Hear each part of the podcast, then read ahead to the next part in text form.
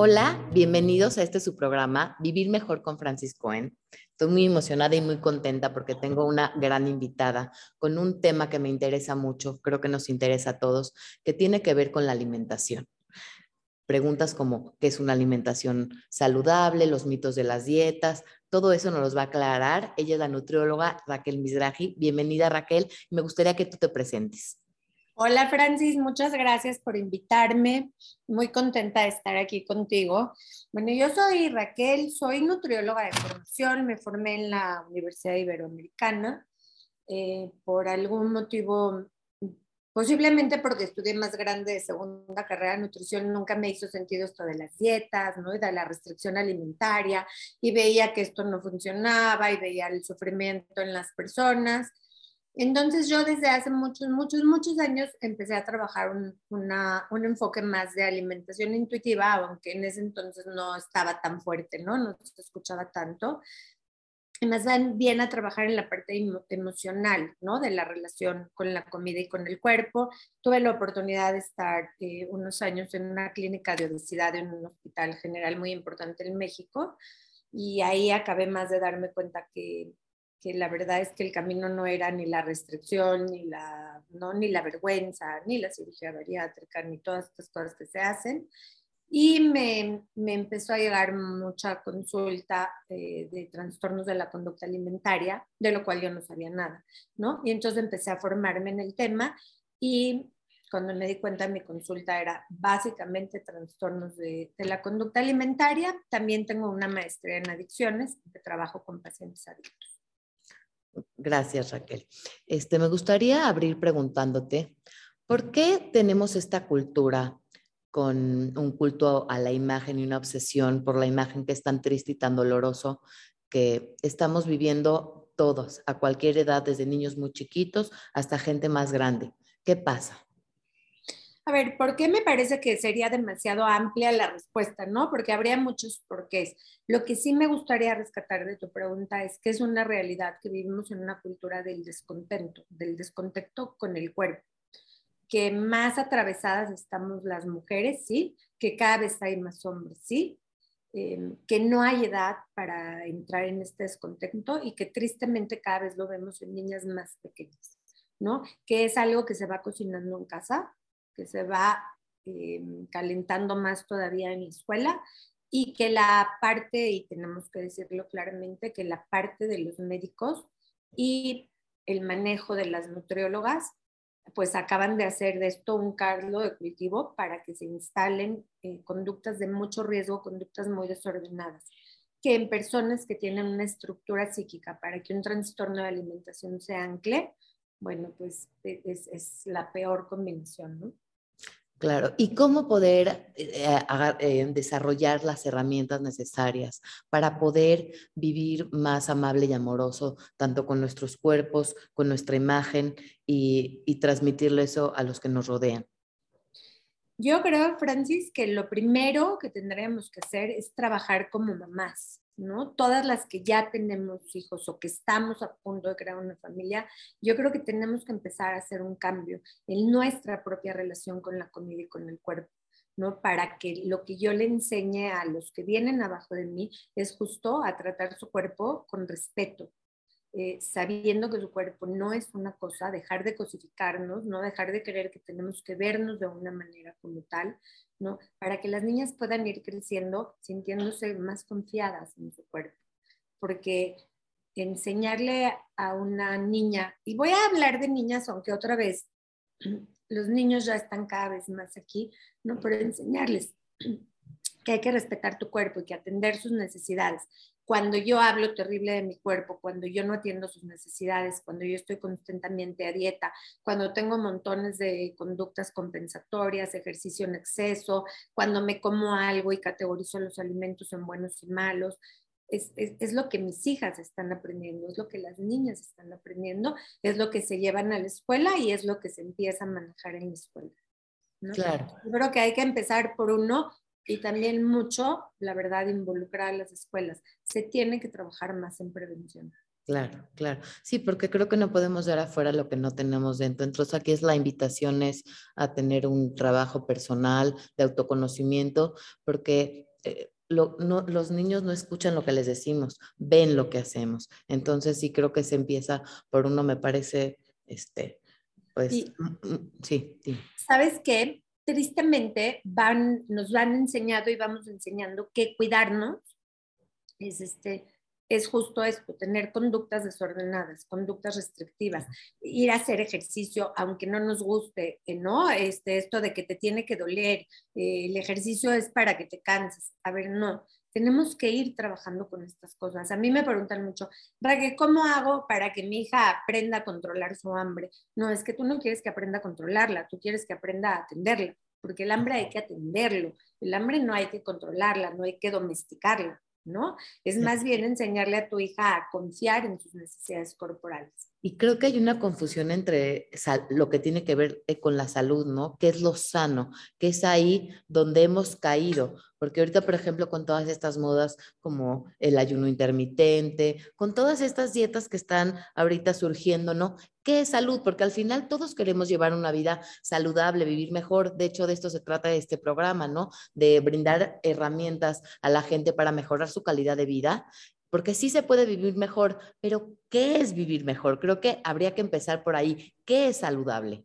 De entrada, esto me encanta la pregunta, ¿no? Porque ¿qué es, mejor, ¿qué es vivir mejor? Y entonces ahí tenemos que entender que mejor no es lo mismo para ti que para mí, ¿no? Que somos dos individuos con historias de vida completamente distintas y posiblemente con momentos actuales completamente distintos y que vincular la salud con la delgadez es el primer error que tenemos, ¿no? Porque la salud no está en la delgadez, así como la enfermedad no está en un cuerpo más grande, no en un cuerpo gordo, usando la palabra gordo nunca como una palabra despectiva, ¿no? Como un adjetivo como flaca, alta, chaparra, ¿no? No hay ninguna connotación negativa en la palabra y empezar a normalizarla y entendiendo que los cuerpos vienen de diversos tamaños que los cuerpos, eh, la cultura de las dietas y esta obsesión por la delgadez y ahora por la juventud, ¿no? Porque ahora ya hasta se dan dietas para lograr la juventud eterna, eh, cosa que no existe.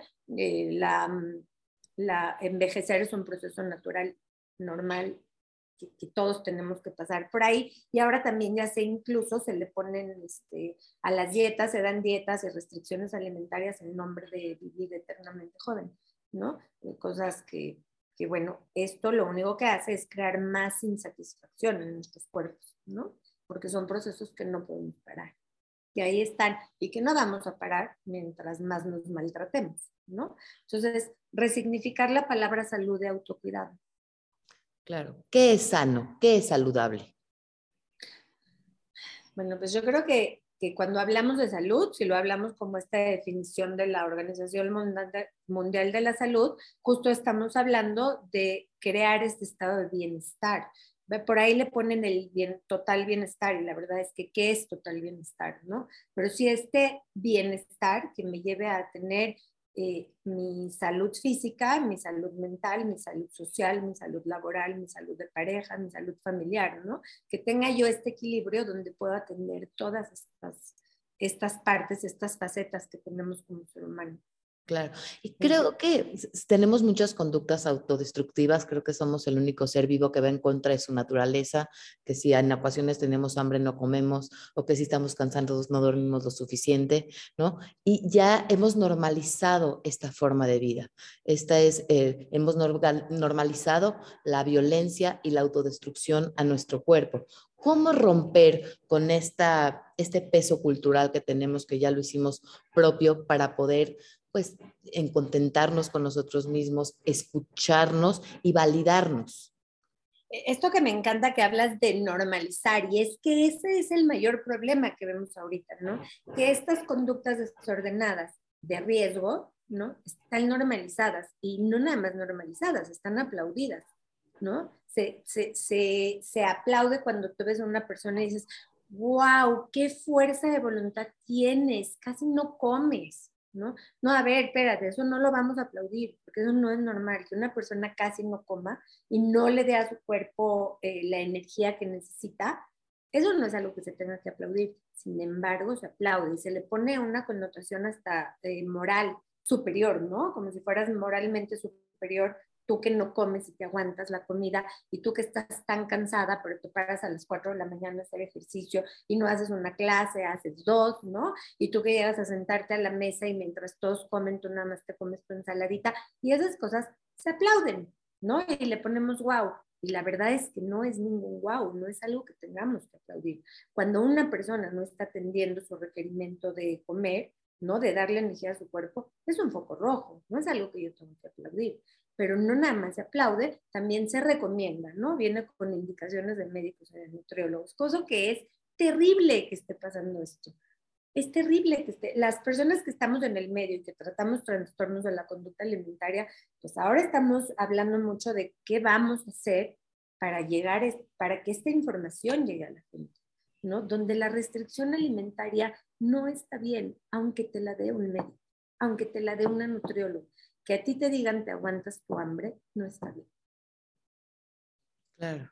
Sí, y todas estas nuevas modas que hay de eh, que la carne y el pollo y el pescado hacen daño. De hecho, hay un documental en Netflix, eh, no sé si ya lo viste. No, me queda claro que cualquier estudio es manipulable para que salga lo que uno quiere que salga, ¿no? Pero eh, ya está en documentales, está en Netflix, o sea, estamos viviendo y en contra de toda una información que es Claro que todos queremos vivir mejor, claro que todos queremos vivir bien. Si a mí me dicen que comer pollo y me enseñan cómo matan al pollo y cómo matan al cerdo y cómo mata y qué tiene el pescado, me va a matar, claro que lo voy a dejar de comer. Entonces, ¿cómo llegar a una fuente de información eh, eh, real, genuina, que nos realmente nos dé bienestar?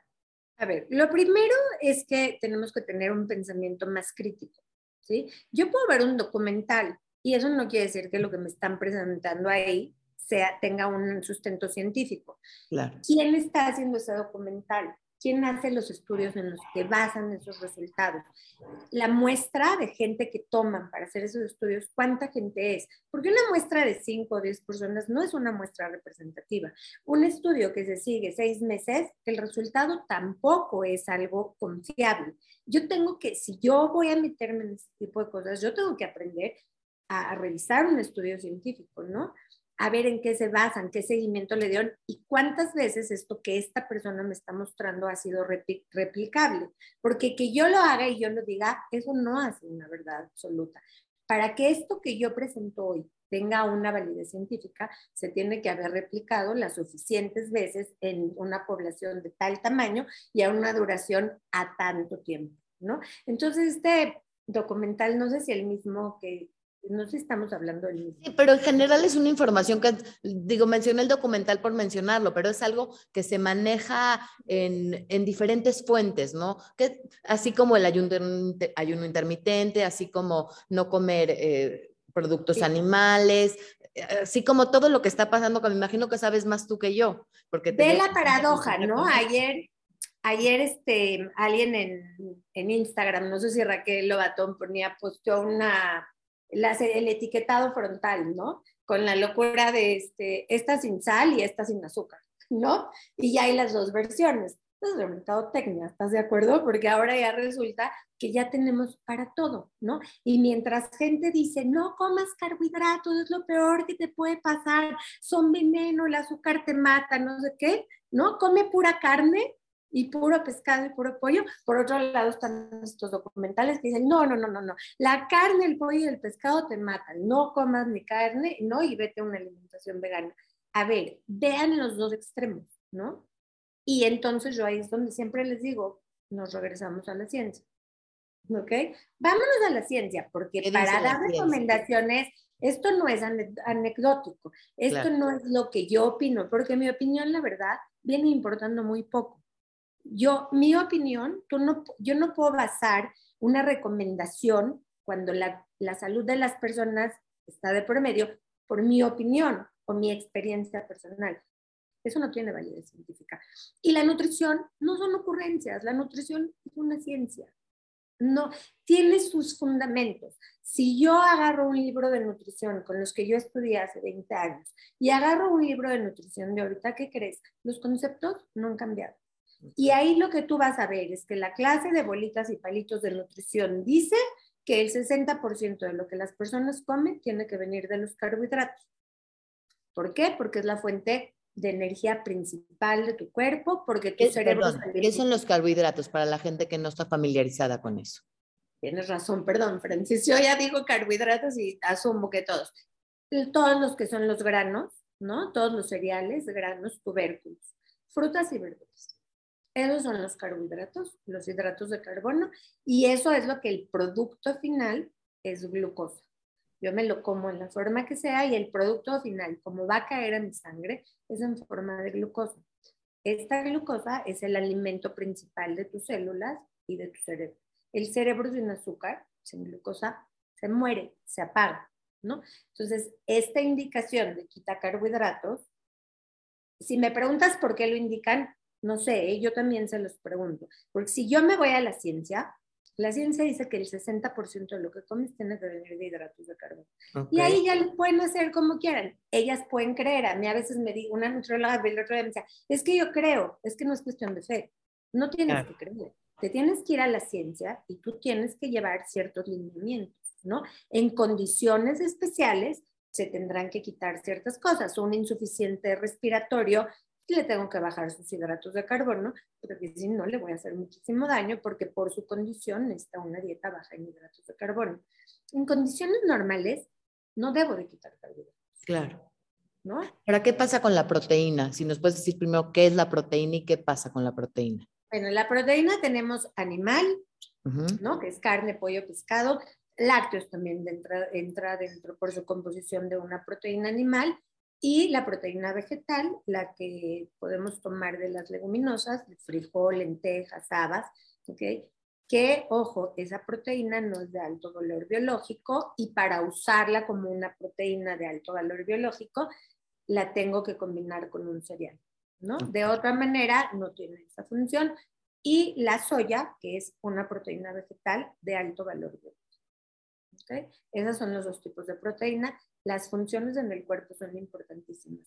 Eh, no nada más em, reparación de tejidos, ¿no? También están hormonas, neurotransmisores, se hacen a partir de las proteínas. Entonces tienen una importancia absoluta. Lo único es que el requerimiento es del 15% aproximadamente del total de lo que comes, no del 90%. Porque si yo quito carbohidratos y meto más proteína, pues esa proteína se va a tener que ir a hacer energía. No se va a poder ir a hacer lo que tiene que hacer, que es importantísimo. ¿Qué pasa con la proteína en bote, que también ahora está muy de moda para la gente que hace ejercicio? Bueno, ese es como un tema de para otra plática, ¿no? Que nos puede llevar dos horas a hablar, pero a ver. Breve.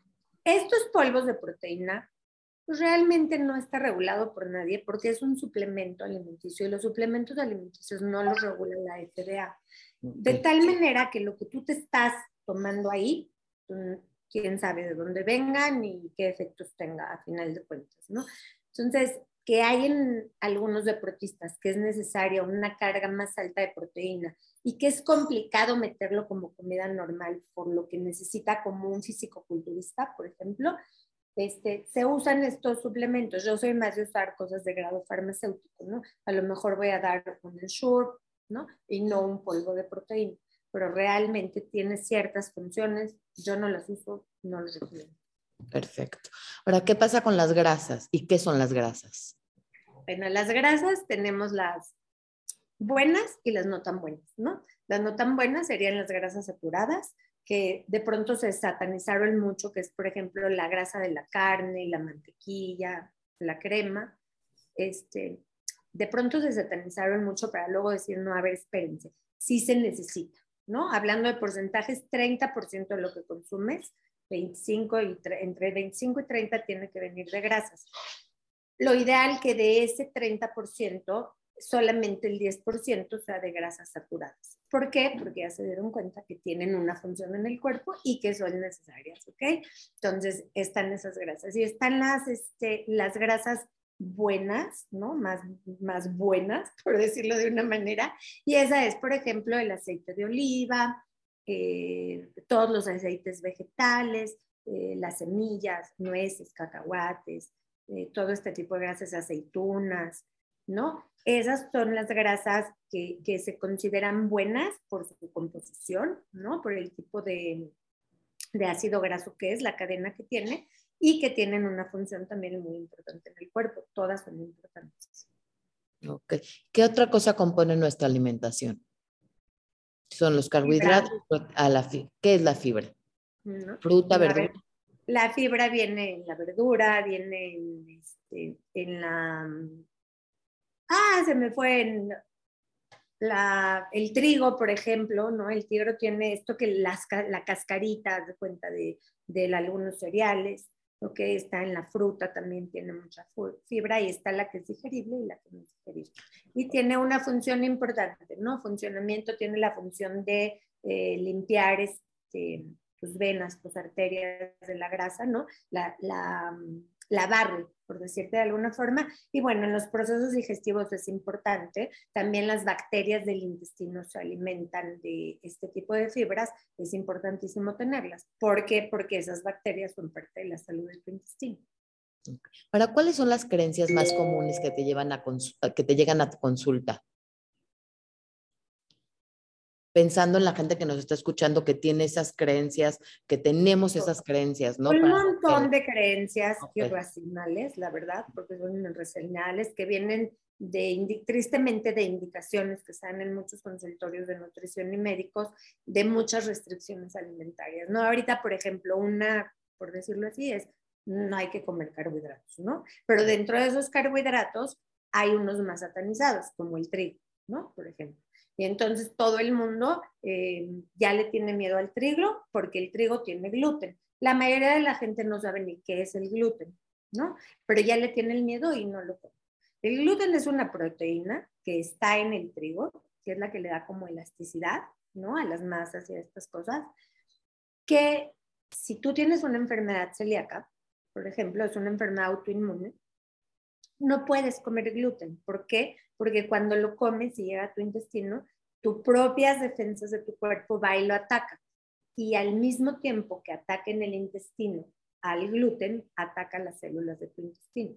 Entonces, si tú tienes una enfermedad celíaca, no hay que comer eh, gluten porque pues, realmente es dañino pero el 1% de la población tiene una enfermedad celíaca. Entonces, ¿por qué ahora todos ya somos alérgicos al gluten? Esa es una de las creencias irracionales, que ojo, de ahí vienen un montón de restricciones alimentarias y ponen en riesgo a niñas y a no tan niñas, porque de esa restricción vienen un montón. Se derivan, no me como una galleta, no me como un pan, no me como un plato de pasta, no me como un pedazo de pastel, ¿no? Y un montón de cosas que son parte de nuestra alimentación y que no hay un motivo médico para quitar.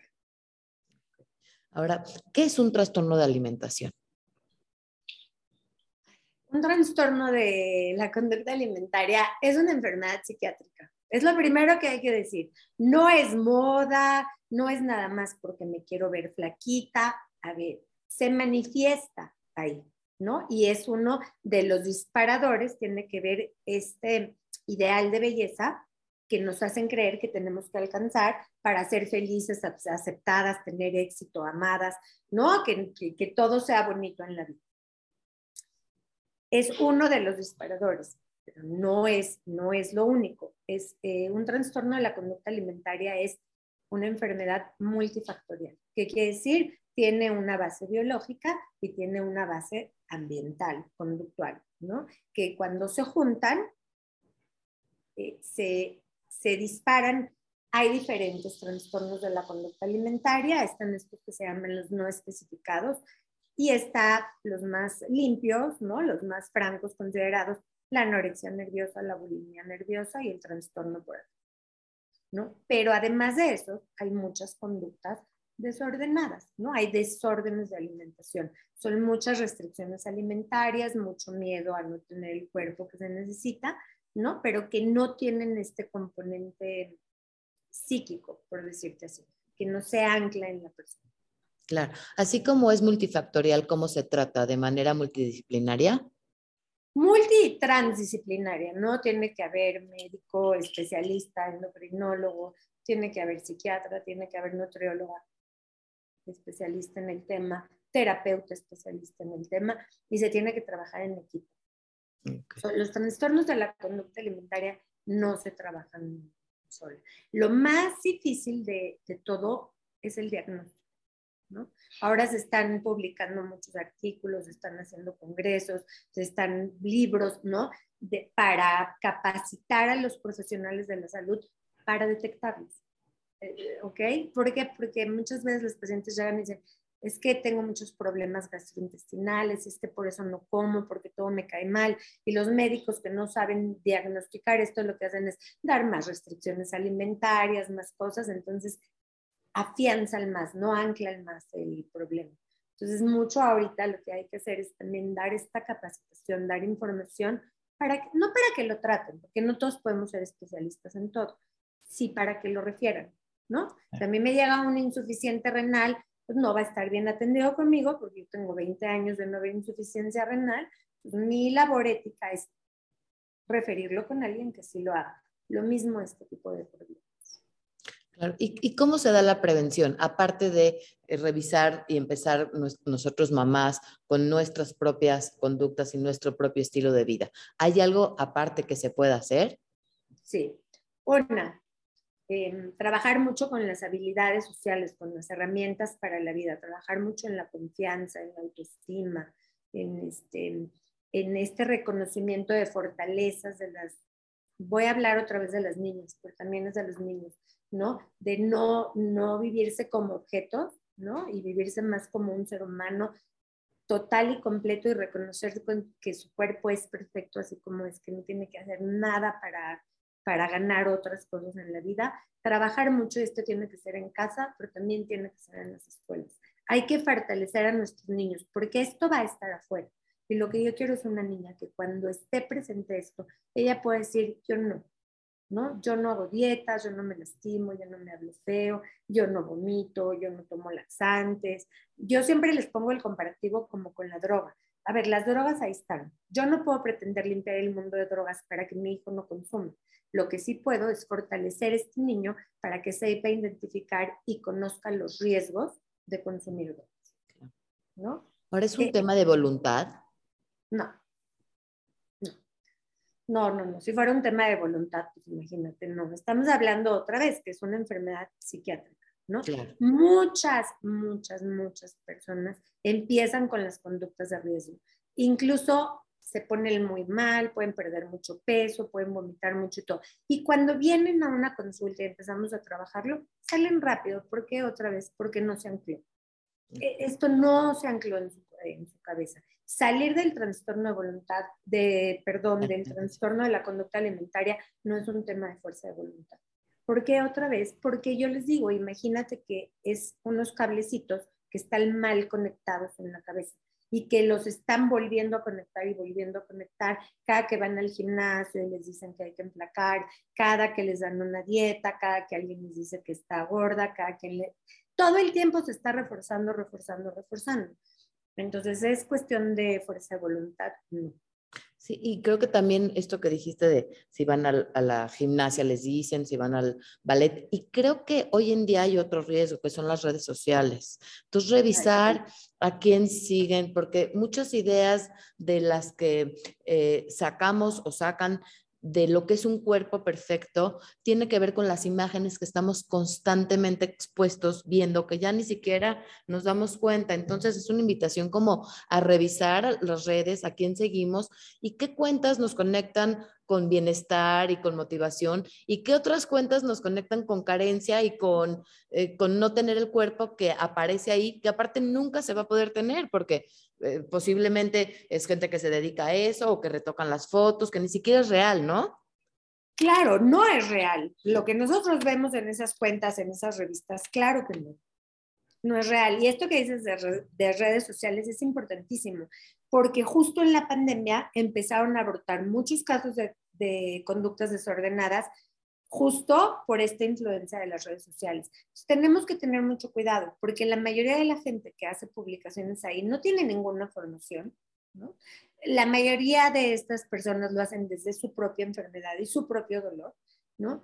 Y se aprovechan del tuyo, ¿no? Y contactan ahí por ti. Y otra cosa importante, que muchas de estas conductas son promovidas por profesionales de la salud. Entonces, ¿tú qué dices? Tú poder discernir cuando esto me lo puede estar diciendo un influencer, que hay muchos muy buenos, ¿eh? No todos son malos. Hay muchos coaches que son muy buenos, que están haciendo un trabajo muchísimo mejor que un profesional de la salud, aunque no nos guste escucharlo puede venir de un médico o puede venir de una nutrióloga que lo que te está promoviendo te va a hacer daño y te quita bienestar. Entonces, poder, em, poder darnos cuenta. Discriminar.